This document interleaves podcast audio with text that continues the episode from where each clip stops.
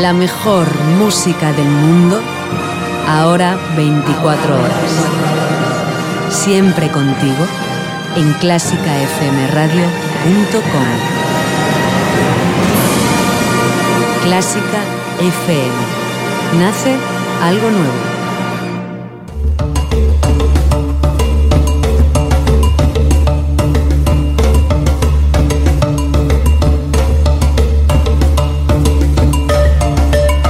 Saludos a todos los oyentes. Estamos un día más, como no podía ser de otra manera, en clásicafmradio.com. Soy Rosa Zarzuela y está aquí conmigo Paloma Zarzuela. Hola, bienvenidos. Hoy en Arqueomúsica seguiremos descubriendo músicas de todos los rincones del planeta, músicas de las antiguas culturas, instrumentos tradicionales y costumbres que aún se conservan hoy en día.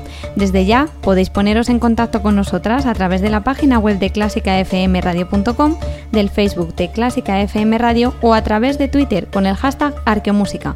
Podéis seguirnos y compartir vuestras opiniones, dudas y sugerencias. Así es, Rosa, y en este programa vamos a poner rumbo a Oceanía, un continente fascinante repleto de diversidad.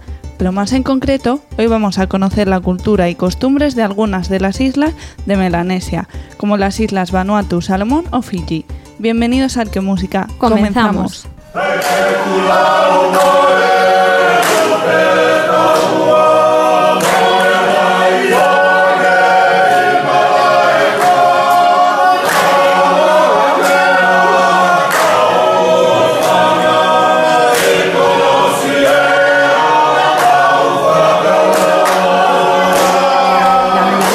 es una región de Oceanía formada por miles de islas de diverso tamaño, desde la isla de Nueva Guinea, que es la tercera más grande del mundo, hasta pequeños islotes deshabitados.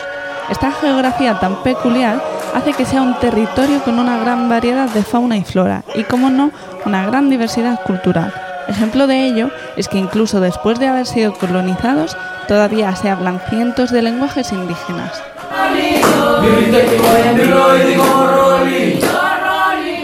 Ειρηνική με την ώρα τη παραγωγή, Πρόεδρο τη Επιτροπή, Λίγα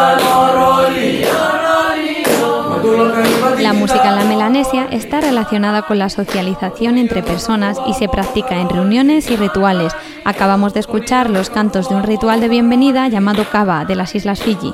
En las Islas Fiji, al igual que en otras islas cercanas, se prepara una bebida espirituosa llamada Kava, pero no os confundáis, nada tiene que ver con el Kava catalán.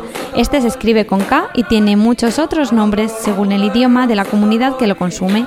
Estas bebidas no la toman solo los recién llegados, sino que se ofrece también entre jefes para establecer vínculos políticos. Se bebe en ceremonias religiosas y se consume con fines medicinales e incluso para la creación musical.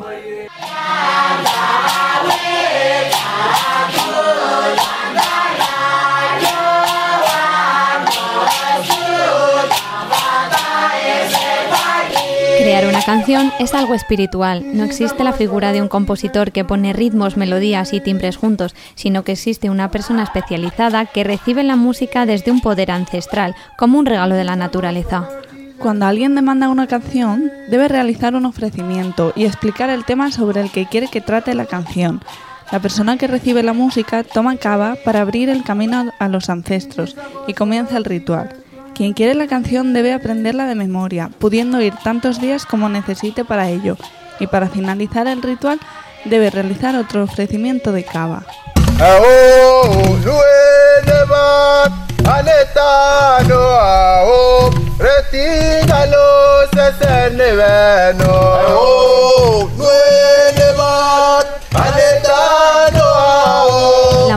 Construye sobre escalas diatónicas y está hecha fundamentalmente para ser cantada. De hecho, de estas canciones salen las melodías que se tocan con los instrumentos.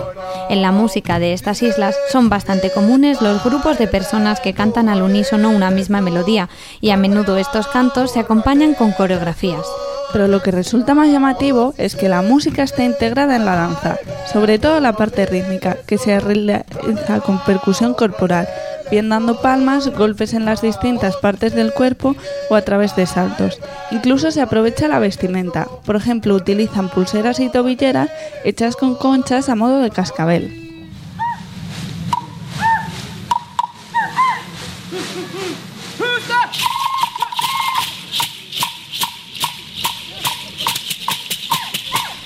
Los arqueólogos han recuperado y estudiado una serie de instrumentos tradicionales. Uno de ellos es el conocido por su nombre en inglés slit gong. Los slit gong son una serie de tambores de gran tamaño con forma alargada que pueden llegar a medir hasta los 6 metros de altura. Para su construcción se utiliza un único tronco que se vacía y se talla laboriosamente. En la parte superior se graba la cara de un ser ancestral y se dice que el sonido que este tambor emite es la voz del antepasado.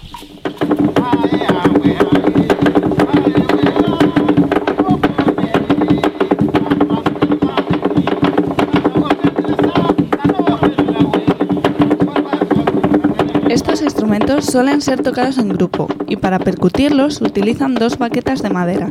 Su sonido es tan profundo y lleno que consigue alcanzar largas distancias. Además de utilizarse en ceremonias, se trata también de un sistema de comunicación entre pueblos que funciona al estilo del código Morse.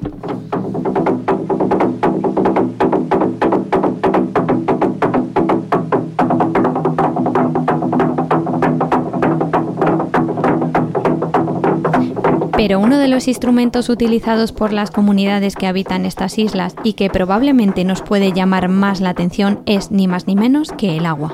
Así es, Rosa. El agua es utilizada como un instrumento de percusión que acompaña el canto de las mujeres que habitan las islas. Estas se colocan dentro del agua en forma de media luna y cubiertas hasta la cintura cantan y tocan de manera simultánea. Incluso la manera que tienen de hacerlo es una coreografía en sí.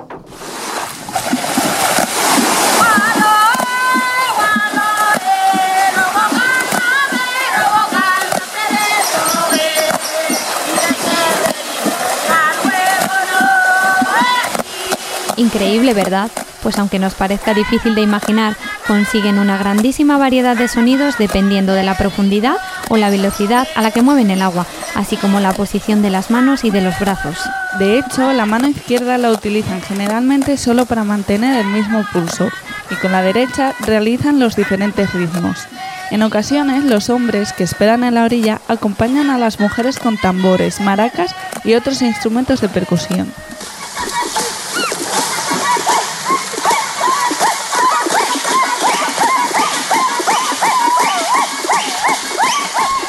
Pesar del fuerte proceso colonial que han sufrido las islas de la Melanesia desde al menos el siglo XVII, muchas de sus tradiciones siguen presentes hoy en día. Cada vez quedan menos comunidades indígenas viviendo tal y como lo hacían sus antepasados. Muchas personas se han mudado a las ciudades y siguen un estilo de vida mayormente occidental. Sin embargo, desde los años 70 del siglo XX ha habido una gran revitalización de la cultura tradicional y han puesto todos sus esfuerzos en documentar y mantener sus antiguas costumbres. Y hasta aquí Arqueomúsica y nuestro viaje por las islas de la Melanesia. Nosotras os despedimos hasta el próximo programa. Gracias por acompañarnos.